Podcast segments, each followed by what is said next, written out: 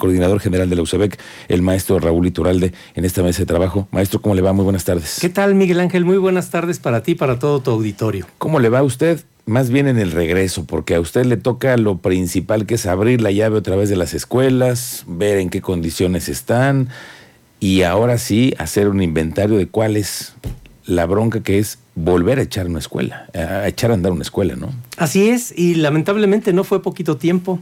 Fueron dos años los que las escuelas estuvieron, digamos, solas, porque así se quedaron solas. Entonces, aparte de los daños que lamentablemente se han causado a escuelas de manera intencional, pues también el deterioro por el paso del tiempo. Entonces, tenemos que revisar todos esos aspectos.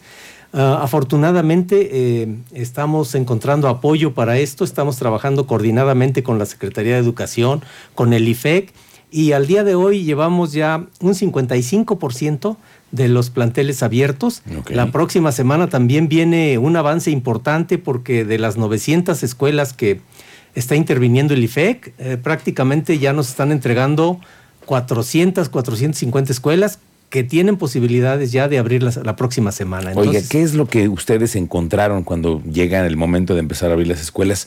¿Qué es de lo más grave que, han visto ustedes? Bueno, definitivamente lo más grave fueron los daños causados de manera intencional, que quebraron vidrios, rompieron puertas, deterioraron sanitarios, se llevaron este, los muebles de baño, se robaron el cable eléctrico, se robaron el tubo de cobre que conduce el agua.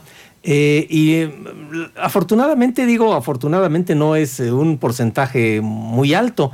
Es aproximadamente un 10% de las escuelas las que fue vandalizado, vamos a decirlo así. Eh, también hay malas noticias que una vez que se han rehabilitado algunos planteles han vuelto a ser vandalizados. Los que se encuentran en zonas, digamos, un poco más conflictivas, ¿verdad? Que los tenemos perfectamente ubicados. ¿Y les ha pedido apoyo a la policía?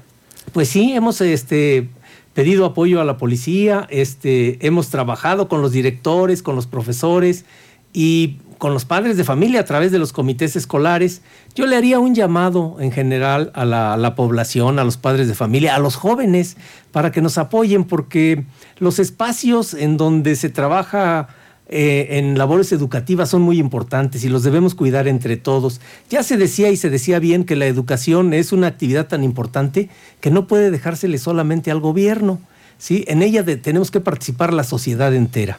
Y los padres de familia son parte fundamental también en el regreso a clases, ¿no? Me imagino ahora, en esta reincorporación, para echar a vender la escuela también se necesitan manos, no solamente el gobierno, como dice usted, es responsable de todo ello. ¿Cómo le ha ido con los padres de familia? Nos ha ido bien en algunos planteles, en un buen número de planteles, hemos sido apoyados o bien por los municipios o bien por los padres de familia y en algunos casos por ambas instancias, ¿verdad? De tal manera que esto nos ha permitido avanzar de manera más importante, porque si te has de imaginar, que dos mil setenta y tantos planteles de educación básica que han estado solos dos años y que ah, por el simple deterioro del transcurso del tiempo, pues es una, una labor titánica.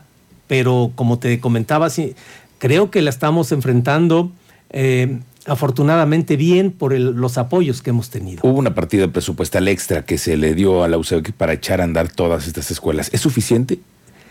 Bueno, sí se destinaron recursos extras adicionales para la rehabilitación de los planteles, recursos que son canalizados directamente al IFEC. Ok. Ajá, y es el, instituto encargado de la infraestructura educativa en el Estado. ¿Qué recursos siempre van a ser necesarios para echar a volar escuelas y para mejorarlas, ¿no? Pero hoy en día con, estas, con esta situación, ¿usted cree que lleguen al 100% a rehabilitarlas completamente todas? Sí, vamos a llegar al 100% eh, de rehabilitación de los planteles, aunque muy probablemente no, no vayamos a alcanzar este 100% en el plazo que se había comprometido, que era a finales de este mes de marzo, porque como te decía, hay escuelas que ya habían sido rehabilitadas y que volvieron a ser vandalizadas. Entonces eso tal vez nos va a retrasar, pero sí consideramos que vamos a llegar a un porcentaje muy importante, es decir, tal vez un 95% de los planteles reanudando actividades presenciales y bueno, los demás ya los veremos en el mes de abril, pero creo que vamos a llegar a un porcentaje importante. Bueno, vamos a dejar a un lado las escuelas y ahora sí que los fierros, porque al final de cuentas, pues eso se tendrá que ir mejorando y,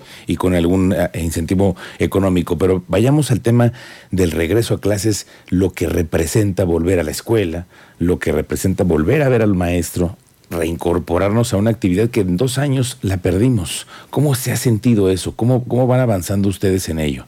Pues vamos avanzando bien. Realmente es, es algo muy fuerte porque hay alumnos que van ahora a tercer año y que no conocen a sus compañeros, ¿sí? que no conocieron a sus profesores. Entonces, para ellos, eh, yo creo que la formación eh, integral no es solamente información, que la posibilidad de dar clases a distancia es una herramienta pero definitivamente no forma en, otros aspectos como es la convivencia, como son muchos aspectos sociales que hacen falta en la formación de la niñez. ¿Creen que sea necesario modificar los planes de estudios ahora para reincorporar algún asunto psicológico algo así? Bueno, de hecho se está trabajando porque definitivamente sí, esta situación de dos años sí ha afectado a la niñez, ha afectado incluso a algunos profesores y se está atendiendo.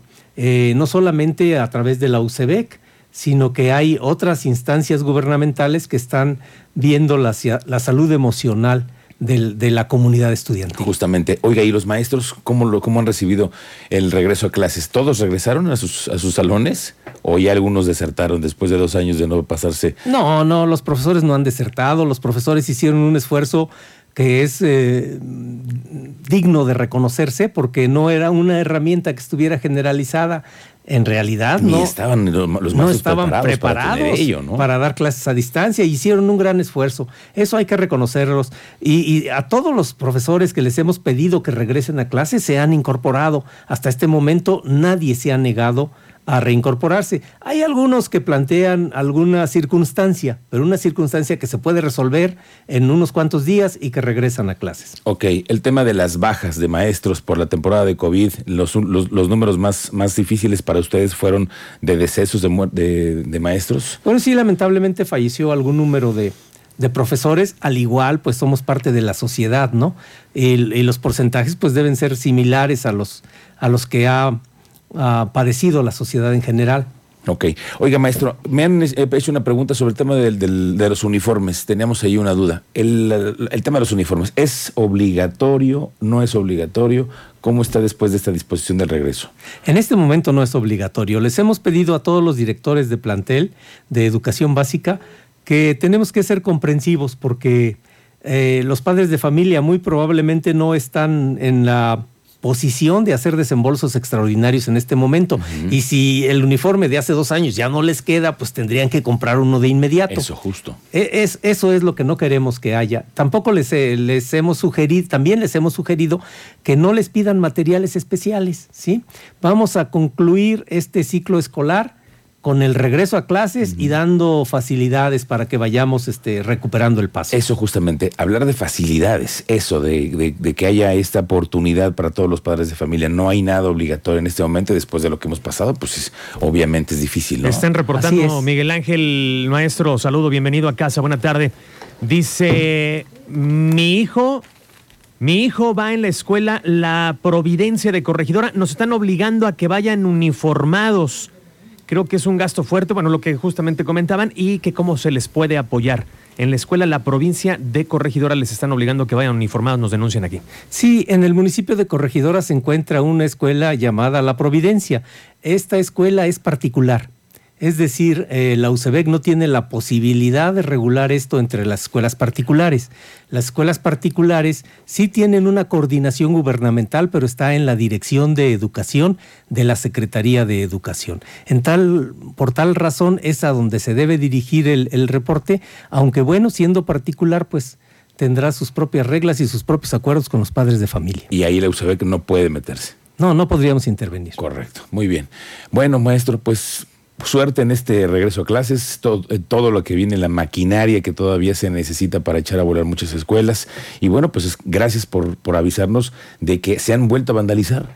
Esto nos hace una, un, llamado de atención también a las autoridades, porque esto es prevención también, ¿no? Pues sí, tiene que ver con varios aspectos. Em, yo haría nuevamente un llamado a los padres de familia todas las personas que tengan cerca un plantel educativo para que lo cuidemos entre todos. Si ven por ahí algún, alguna actividad sospechosa, pues que nos hagan favor de denunciarla a las autoridades de seguridad para que puedan intervenir. Muy bien. Maestro Raúl Litoral, le agradezco mucho que haya venido esta tarde a la mesa de Expreso. Al contrario, Miguel Ángel, muchas gracias a ti y a tu auditorio por escucharnos. Gracias. Es el coordinador general de la UCEBEC, el maestro Raúl Litoralde.